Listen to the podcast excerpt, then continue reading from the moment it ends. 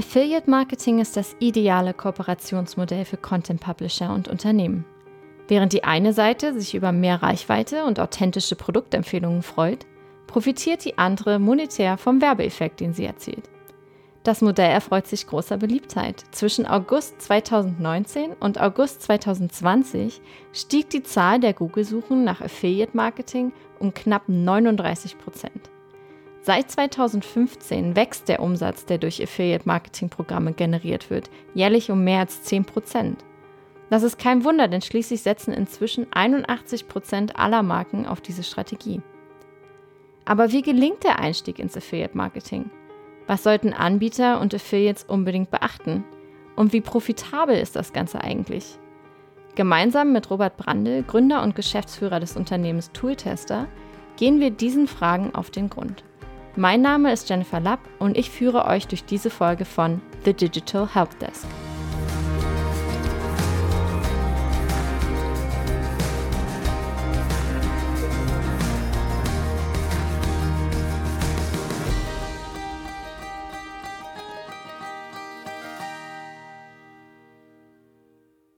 Herzlich willkommen zu unserer neuen Episode zum Thema Affiliate Marketing. Und ich freue mich, dass ich heute wieder einen ganz besonderen Gast dabei habe, und zwar den Robert Brandl. Robert, du bist der Experte im Affiliate Marketing, aber wer bist du eigentlich und was machst du? Also ja, Robert Brandl, mein Name. Ich bin 41 Jahre alt und mache Affiliate Marketing jetzt schon seit elf Jahren, glaube ich. Ähm, und meine Firma, die heißt Tooltester. Und das ist, ähm, ja, ähm, wenn jetzt zum Beispiel meine Tante fragen würde, was machst du eigentlich, dann würde ich eigentlich so antworten. Ähm, es ist eine Art Stiftung Warentest für Online-Tools. Also wir testen ähm, sehr viele verschiedene Online-Tools, wie zum Beispiel Homepage-Baukästen. Damit hat alles äh, begonnen vor elf Jahren. Die testen wir sehr ausführlich. Wir machen da Videotestberichte, wir schauen uns, wir durchleuchten die kompletten Produkte und äh, veröffentlichen das eben auf unserer Website, also auch kostenlos für jeden, für jedermann und jede Frau abrufbar. Und das machen wir nicht nur für Homepage-Baukästen, sondern für viele verschiedene Tools inzwischen, also zum Beispiel E-Mail-Marketing, Software, Hosting ähm, und auch CRM-Systeme zum Beispiel, äh, wie auch HubSpot. Und ähm, ja, wir haben da ein recht breites Portfolio und das gibt es inzwischen in sieben Sprachen. Also nicht jede Produktkategorie, aber zum Beispiel die Homepage-Baukästen gibt es in sieben Sprachen. Von daher sind wir, denke ich, in Deutschland schon eine der größten ähm, Review-Seiten in dem Gebiet und auch weltweit eine der großen, würde ich sagen. Wie bist du dazu gekommen, dass du dich hingesetzt hast und gesagt hast, ich brauche, baue jetzt eine Seite, die alle Homepage-Baukästen durchtestet? Also das Problem am Anfang war ja, dass ich nicht wusste, wie man eine Website baut. Also mir war das alles immer nicht so ganz greifbar mit HTML-Code und so weiter. Äh, von daher habe ich gesucht nach einer einfacheren Lösung. Also äh, vor elf Jahren, da war ja auch WordPress noch nicht, also bei weitem noch nicht so groß wie jetzt. Das ist ja jetzt ähm, schon so eine Art Standard geworden für anspruchsvollere Seiten. Aber ähm, ich habe da nach einer einfachen Lösung gesucht und auch irgendwie was gesucht, das dann nicht aussieht wie so eine MySpace-Seite. Das gab es ja früher auch noch oder GeoCities. Da gab es ja ganz wilde Produkte. Und dann nach, nach einiger Recherche habe ich dann, ähm, glaube ich, Jimdo gefunden. Das ist ja ein deutscher äh, Homepage-Baukastenanbieter aus mhm. Hamburg und Weebly und Webnote. Und es gab da ein paar so Anbieter. Aber ich war mir dann auch nicht sicher, was jetzt da das Richtige ist. Von daher habe ich mir gesagt, oh, ich, ich, ich nehme jetzt einfach mal da einen kostenlosen Tarif von einem der Anbieter und baue mir da eine, eine Homepage zusammen und veröffentliche meine Erkenntnisse, die ich über diese Homepage-Baukasten gefunden habe. Und ähm, das habe ich veröffentlicht, habe eigentlich nicht viel davon erwartet, aber dann relativ bald sind da doch einige Besucher drauf gekommen. Ich glaube, das war im zweiten, dritten Monat schon waren es um die 100 Besucher pro Monat. Also warst Und, du auch nicht alleine mit deinem Problem, den richtigen Baukasten zu finden.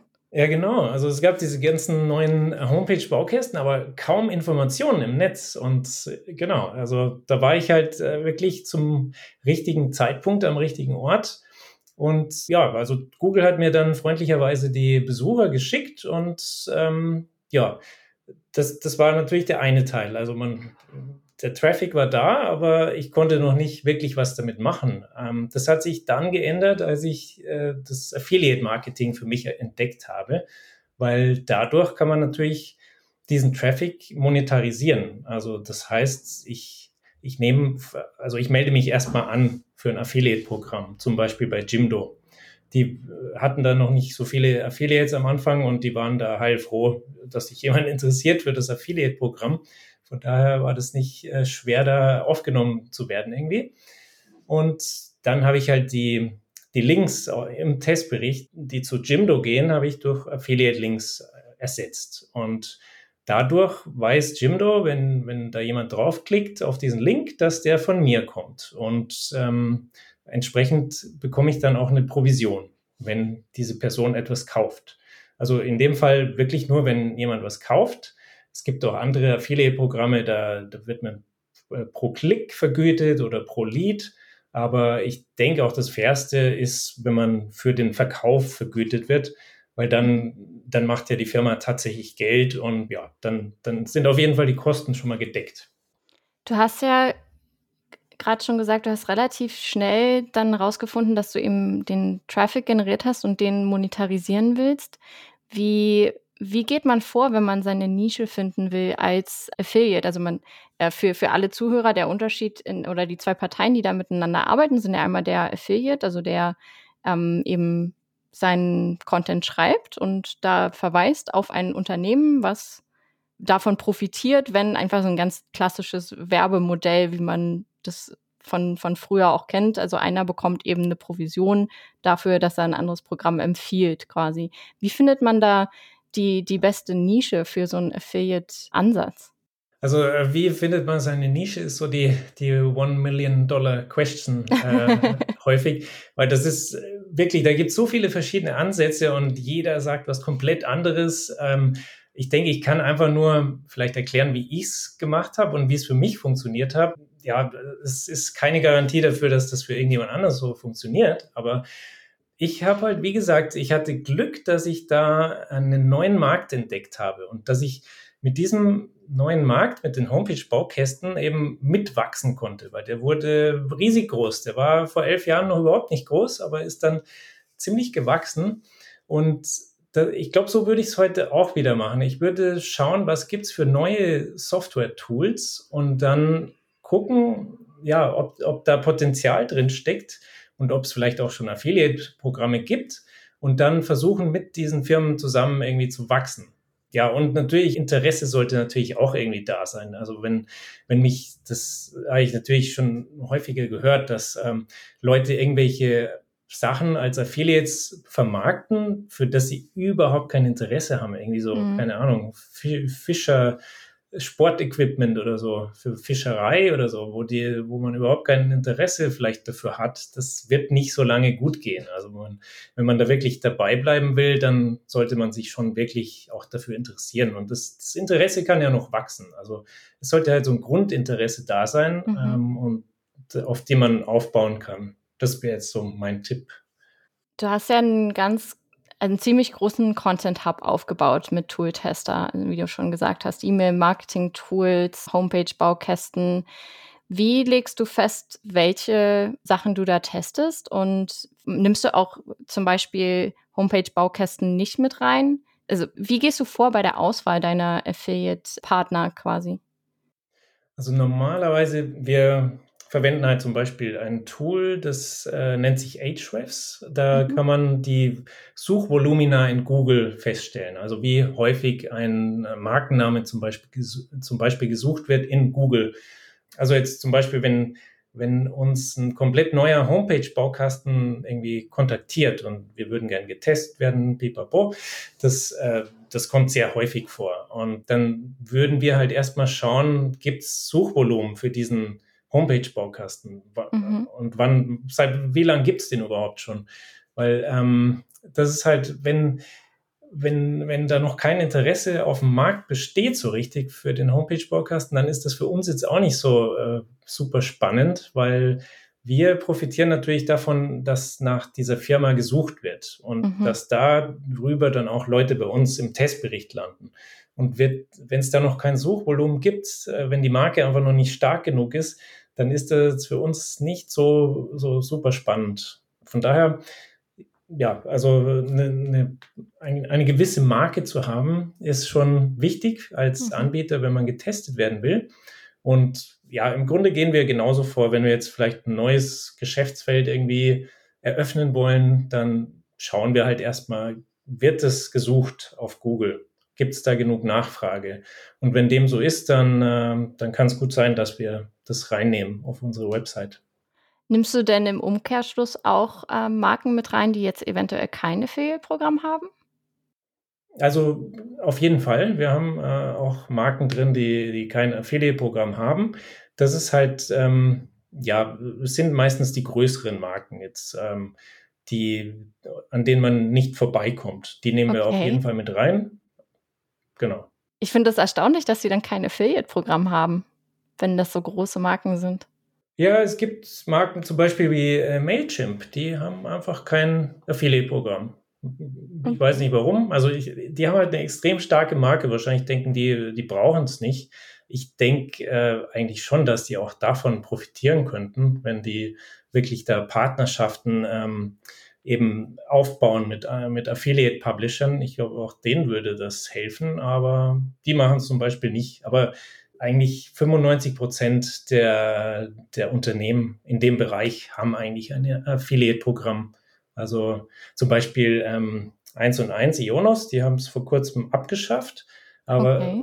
zwei Jahre später haben sie es jetzt schon wieder eingeführt, weil sie gemerkt haben, äh, das war vielleicht doch nicht so die gute Idee. Vor allem haben sie da, glaube ich, ziemlich viele Affiliates auch verärgert durch mhm. die Schließung und äh, jetzt müssen sie halt diese Partnerschaften da mühsam wieder aufbauen.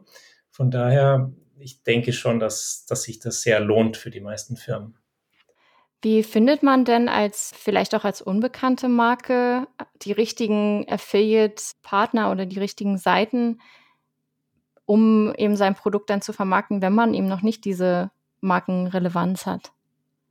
Ja, ich glaube, es ist gar nicht so einfach. Also da muss man, glaube ich, schon Klinken putzen und, und networken, mhm. damit man wirklich ja sich da als relevante Marke darstellen kann. Ja, man muss halt einfach die, die relevanten Blogs und Fachmedien finden, die über das entsprechende Thema schreiben. Und ja, ich glaube, es ist nicht so einfach. Also wenn man eine, eine relativ kleine Marke ist, dann ja, ich kann es mir vorstellen, dass das relativ schwer ist, da gute Affiliates zu finden. Es gibt ja auch die Möglichkeit, als Unternehmen sich in Affiliate-Netzwerken anzumelden. Wie, wie läuft das in einem Normalfall ab? Also ich kann es natürlich nur aus der Affiliate-Sicht sehen. Äh, mhm. Äh, selber angemeldet als Unternehmen habe ich mich da noch nicht. Also es gibt äh, ja große Affiliate-Netzwerke wie Commission Junction oder Impact ist ein sehr großes inzwischen. Mhm. inzwischen. Da gibt es halt allerlei Firmen, die, die da nach Affiliates suchen. Und ähm, ich könnte mich da bei unzähligen Affiliate-Programmen bewerben, kriege auch da über die Plattform jeweils Angebote eingespielt aber für mich, also für, für unser Business läuft es eigentlich andersrum. Also wir schauen da jetzt nicht, was gibt es da in dem Netzwerk XYZ für Möglichkeiten. Ich schaue mir mehr an, welche, welche Website, welches Tool ist interessant und dann mhm. gehe ich eben auf, da die, auf die Website und, und schaue, ob es schon ein Affiliate-Programm gibt.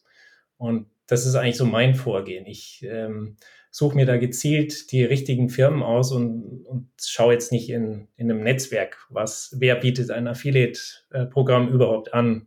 Ist jetzt nicht so mein Ansatz.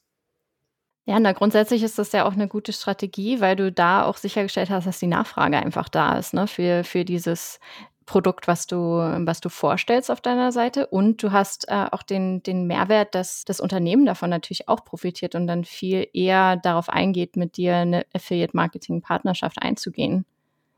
Ja, genau. Also ja, da haben wir jetzt eh, wir sind ja eine relativ große Website, von daher haben wir nicht so das Problem, dass die Unternehmen nicht mit uns arbeiten wollen würden.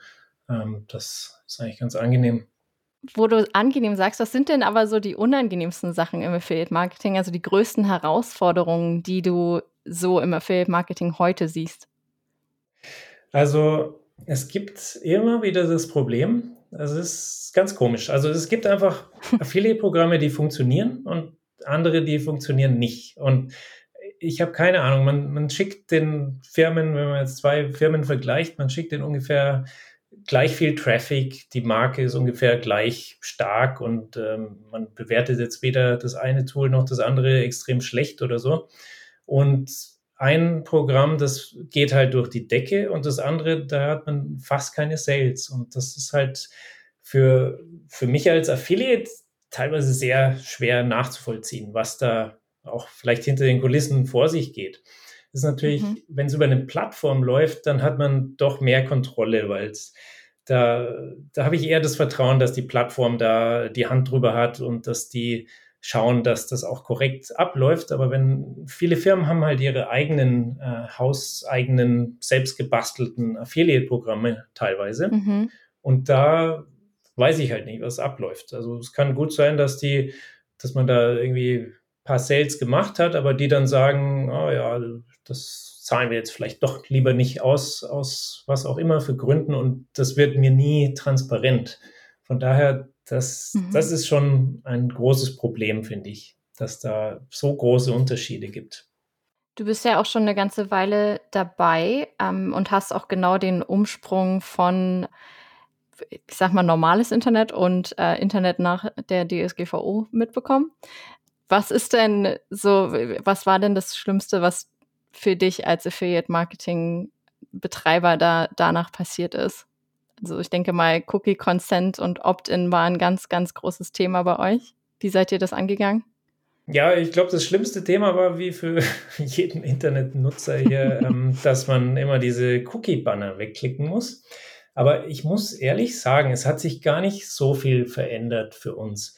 Da, ähm, also die, die Cookies, die spielt ja die, das Unternehmen aus. Also wir schicken die Leute mhm. zum Unternehmen und dort müssen sie die Cookies annehmen. Und ähm, das, damit haben wir jetzt eigentlich gar nicht so viel direkt damit zu tun. Natürlich könnte es sein, dass da äh, häufiger mal die Cookies abgelehnt werden und dann äh, Provisionen unter den Tisch fallen. Aber ich habe das jetzt nicht so im großen Stil mitbekommen, wenn ich ehrlich bin. Also wir haben eher unser, unser Wachstum ist gut weitergegangen, auch nach der DSGVO. Von daher glaube ich jetzt nicht, dass da ein riesen Impact war.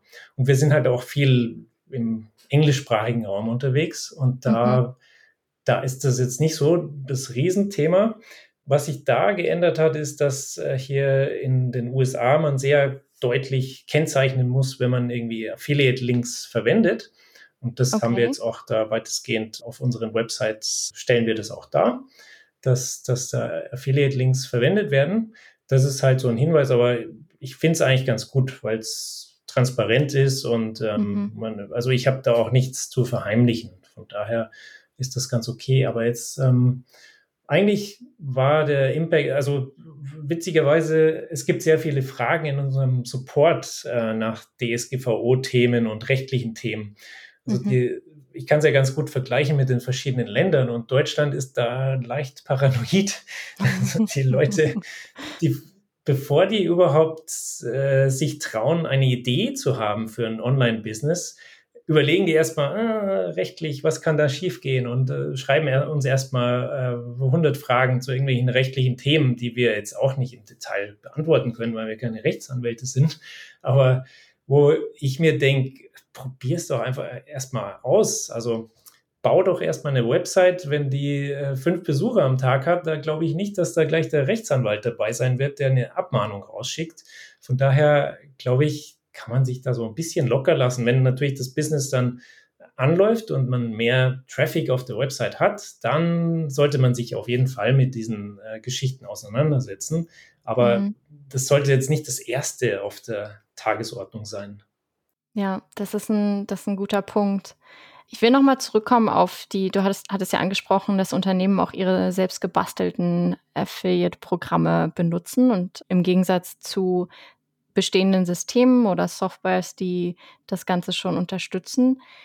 Hast du Tipps für Unternehmen, wenn sich jetzt ähm, ein Betreiber quasi überlegt, ich will mein eigenes ähm, Affiliate-Programm auf meiner eigenen Software vielleicht auch launchen, wie man das Ganze angehen sollte, um das auch den Affiliates einfach zu machen? Also für die Affiliates wichtig sind halt gute, also grundsätzlich, dass das Tracking halt funktioniert natürlich mhm. und dass, dass es vernünftige Auswertungsmöglichkeiten gibt, also sprich Reporting da sind auch nicht alle Tools irgendwie so toll. Dann äh, von den Auszahlungsmethoden, ich denke, wenn, es jetzt um deutsche Unternehmen geht, äh, die werden höchstwahrscheinlich per Banküberweisung zahlen, aber im US-Raum ist es halt häufig PayPal, was dann wieder Gebühren verursacht. Von mhm. daher ein gebührenfreundliches Auszahlungsmodell ist halt auch immer ähm, sehr gut. Aber ja, also generell würde ich, glaube ich, nichts selber bauen. Also so eine komplett eigengebastelte Affiliate-Software, das habe ich schon häufig gesehen. Da sind viele schon dran gescheitert. Und mhm. Äh, am Ende wechseln die alle dann doch auf eine professionelle Plattform, weil man hat halt dann mit Themen wie Fraud, äh, also Betrügereien zu tun. Da muss man ja sehr viele Filter aufsetzen, die, was halt sehr schwierig ist, wenn das einfach nur das Nebenbusiness ist. Und so eine professionelle Affiliate-Marketing-Lösung, die haben das halt alle integriert. Von daher glaube ich, ist, ist es schon besser, da so eine Software zu benutzen oder, oder gar in ein Netzwerk einzutreten, was wahrscheinlich natürlich um einiges teurer ist, äh, mhm. so ein Netzwerk. Aber da hat man halt dann auch Zugriff zu anderen Affiliates, die sich potenziell bewerben können. Du hast gerade Fraud angesprochen. Wie, wie kann man sich das im Affiliate-Marketing vorstellen?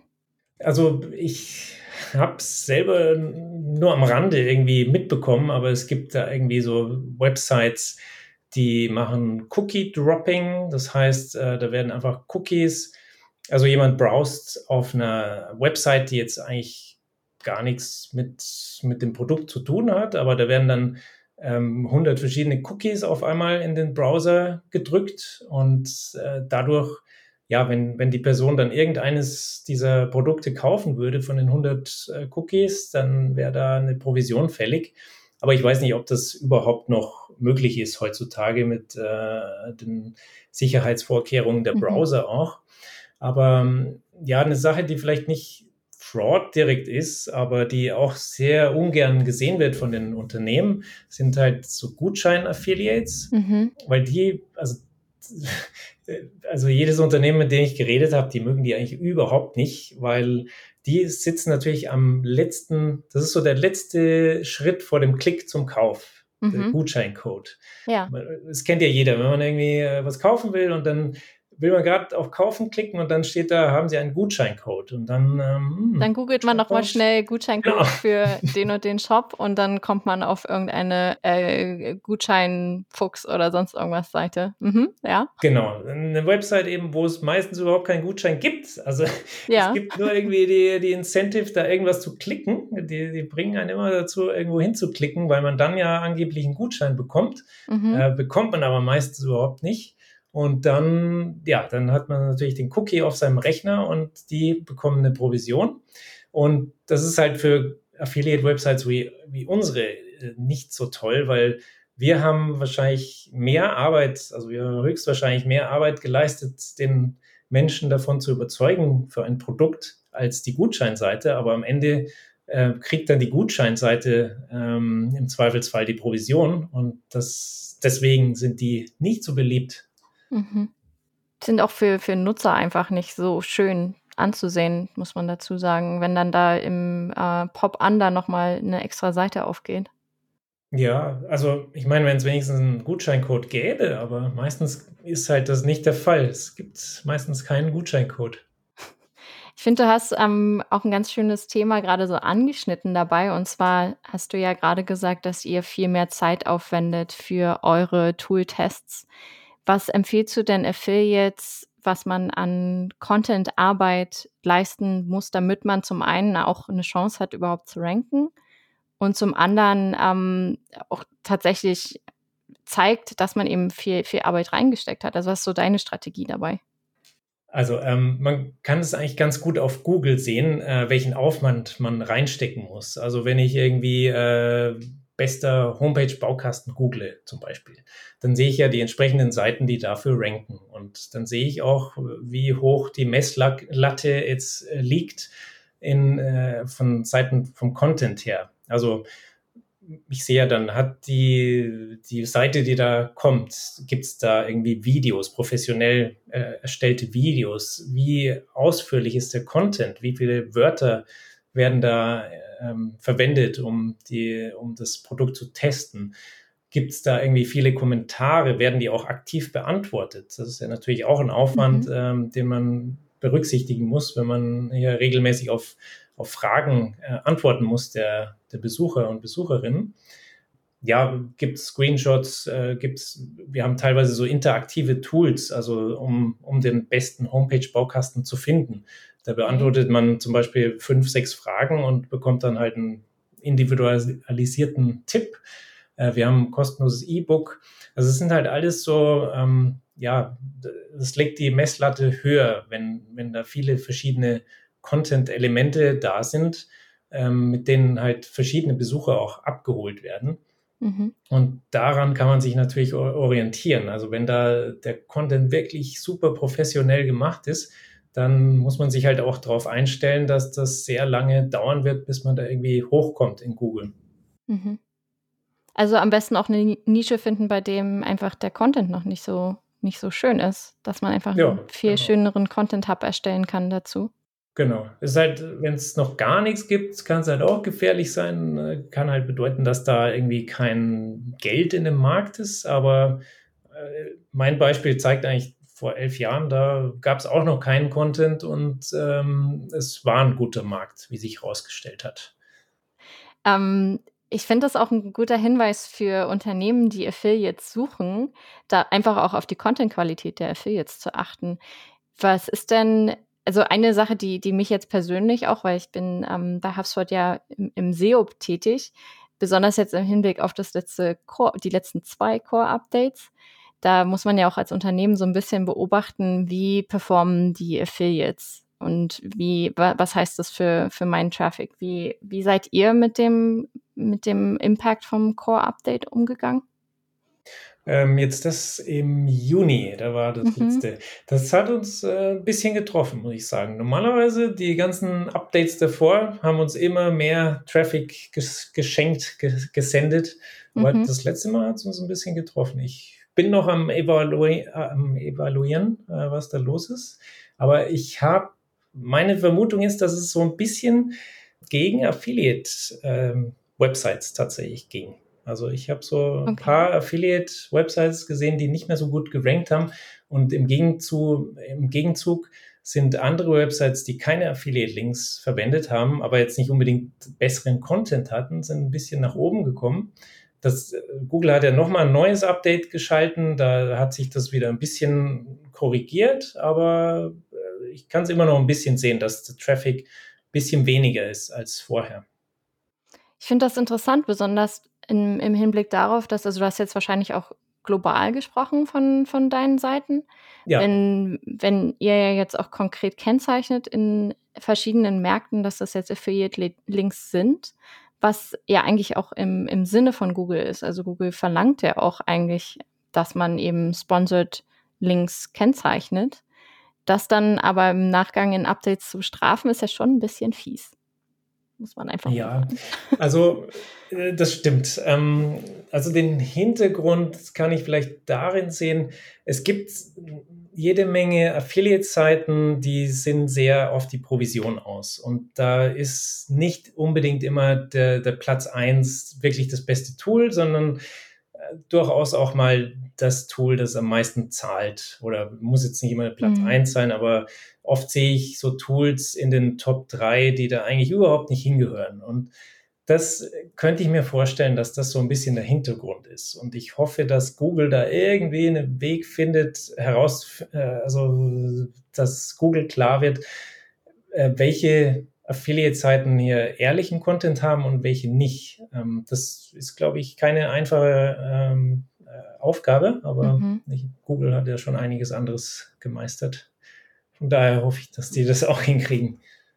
Ja, ich glaube, so, so fühlen sich aber alle SEOs oder Webseitenbetreiber in den letzten zwei Monaten, dass man hofft, dass das irgendwie, also besonders im deutschen Markt habe ich viel erlebt, dass einfach auch gute Content-Publisher sehr stark auf den Deckel bekommen haben. Also HubSpot unter anderem auch, äh, aber auch ganz andere Unternehmen in, in, in verschiedensten Branchen, die eigentlich sehr, sehr guten Content produziert haben oder produzieren.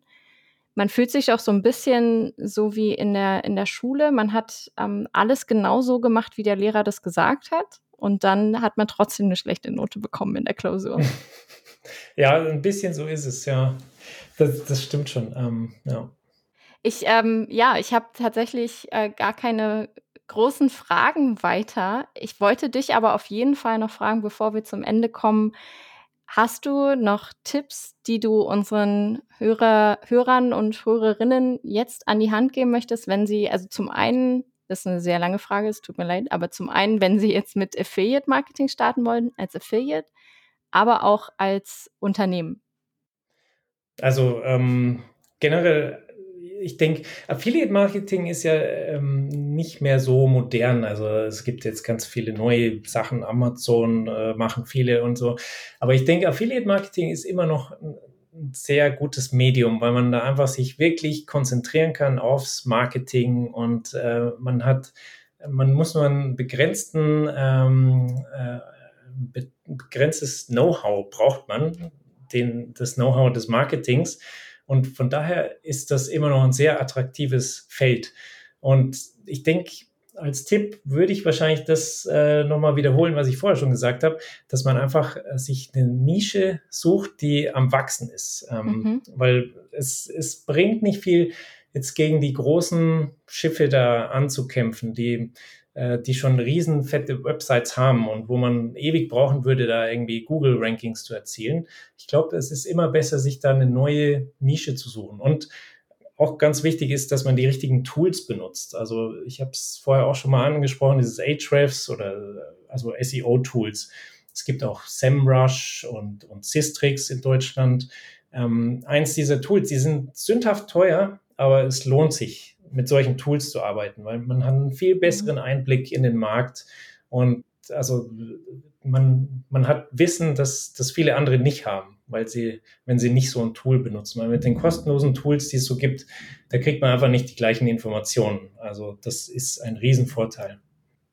Und von der Unternehmensseite her, was würdest du da empfehlen?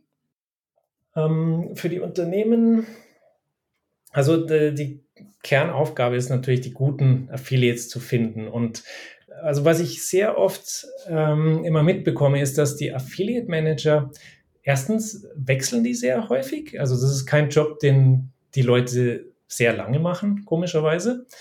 Und da, da würde ich mir einfach wünschen, dass, dass es gute Affiliate Manager gibt, die auch das Produkt verstehen und den Markt mhm. verstehen, weil das so oft ich habe schon so viele Affiliate Manager gehabt, denen ich erstmal so den Markt erklären musste und das fast schon deren eigenes Produkt erklären musste, dass, äh, dass das irgendwie ähm, so ein Missverhältnis war. Und es scheint irgendwie nicht einfach zu sein, gute Affiliate Manager zu finden. Aber da sollte man wirklich äh, sein Augenmerk drauf, drauf legen, weil nur so kann man halt die Affiliates wirklich auch motivieren und an sich binden, dass die gerne mit einem arbeiten. Ja, das wäre so ein Tipp für die Unternehmen. Arbeitest du denn viel direkt mit den, mit den Marketingabteilungen da zusammen der einzelnen Unternehmen? Ich dachte, es läuft halt viel über einfach dieses Programm. Man kriegt halt seine, seine Links zugeschickt und dann baut man die irgendwie auf der Seite ein. Oder wie, wie ist da der Ablauf? Ich muss jetzt nochmal zurückrudern zu dem eigentlichen also, Thema. Äh, man hat normalerweise schon einen direkten Kontakt. Also ich glaube, man muss halt schon ein bisschen Umsatz machen, damit, damit man da wahrgenommen wird. Aber dann hat man normalerweise schon einen Kontakt, Ansprechpartner, was, was auch sehr gut ist, weil, also wir, wir sehen uns ja auch, also wir sehen uns auch in der Pflicht, wenn wir jetzt ein Produkt empfehlen und es gibt einen, einen User, der oder die Probleme damit haben, mit dem Tool, dann wollen wir das auch geklärt haben. Also von daher gehen wir dann zum Affiliate Manager und, und sagen, hey, äh, hier gibt es Probleme mit dem Produkt, was ist da los? Von daher, ja, also wir haben da normalerweise schon einen Ansprechpartner. finde es sehr schön, dass man da auch so ein bisschen persönlicher dann rangeht an das ganze Testen. Das ist natürlich unab also abhängig von dem jeweiligen Produkt, was man als Affiliate bewirbt. Also ich denke mal, dass das für ähm, das klassische wärmflaschen.de Affiliate-Programm anders aussieht als für Website-Tool-Tester, wo man eben wirklich auch viel, viel, also nicht einfach diesen kurzen Weg vom, ich klicke im Blogartikel über die besten Wärmflaschen auf einen Amazon-Link und kaufe mir dann diese Wärmflasche auf Amazon. Ich habe ja beim, bei einem Homepage-Baukasten auch eine, eine viel längere Lifetime quasi, an der ich bezahle und nicht dieses einmal kaufen und dann war's das. Ja, genau. Es gibt ja zum Beispiel auch so Lifetime-Provisionsmodelle, wo dann äh, der Affiliate tatsächlich äh, über die Lebensdauer des Kunden mitverdient. Das äh, gab's, gibt's jetzt, äh, wird ein bisschen weniger, aber gibt es teilweise immer noch im E-Mail-Marketing-Bereich sehr viel. Und das ist natürlich sehr attraktiv äh, für ein Affiliate auf jeden Fall. Aber ja, äh, die Ein Einmalbezahlung ist natürlich auch nicht schlecht, wenn das dann ein entsprechend hoher Betrag ist. Ja, würde sich jetzt, kommt wahrscheinlich auf das Suchvolumen und den Traffic bei Wärmeflaschen an, aber das wird wahrscheinlich eine Weile dauern, bis sich das dann tatsächlich so rentiert, dass man auch alle, also dass man tatsächlich Gewinn macht mit seiner Webseite und nicht nur die eigentlichen Kosten für die Content-Produktion deckt. Ja, und da wird es höchstwahrscheinlich auch kein Lifetime-Provisionsmodell geben bei einer Wärmflasche, es sei denn, es geht um ein Abo für Wärmflaschen. Habe ich bisher noch nicht gesehen. Ja, ich glaube, im, äh, im, November können wir dann diese Nische Wärmflaschen-Abo aufmachen. Im Moment ist das, ähm, ist das noch zu warm in, äh, in den einzelnen Europaregionen. Ja, ich danke dir auf jeden Fall für diese ähm, super spannende Session zum Thema Affiliate Marketing. Ich glaube, wir haben wirklich, die sind sehr, sehr tief ins Thema eingestiegen und könnten wahrscheinlich noch viel, viel weiter reingehen, besonders was die ganzen Trends in der Zukunft angeht zum Affiliate Marketing. Vielleicht machen wir das einfach mal in einer anderen äh, Episode. Genau, ich danke dir, dass du dir die Zeit genommen hast heute für uns. Aber sehr gerne. Und wenn es irgendwie Nachfrage gibt nach einem Teil 2, dann äh, bin ich gerne zur Verfügung, stehe ich gerne zur Verfügung. Super, ich freue mich. Auf jeden Fall haben wir in den Shownotes nochmal deine Kontaktdaten verlinkt, falls man dich mal antwittern möchte und Fragen zum Affiliate Marketing hat. Ähm, bist du ja auch äh, auf, auf LinkedIn und Twitter vertreten. Und ansonsten danke an alle Zuhörer und Zuhörerinnen für eure Aufmerksamkeit und einen schönen ähm, Morgen, Abend, Nachmittag, wann auch immer ihr uns hört. Danke. Vielen Dank, Jenny. Danke.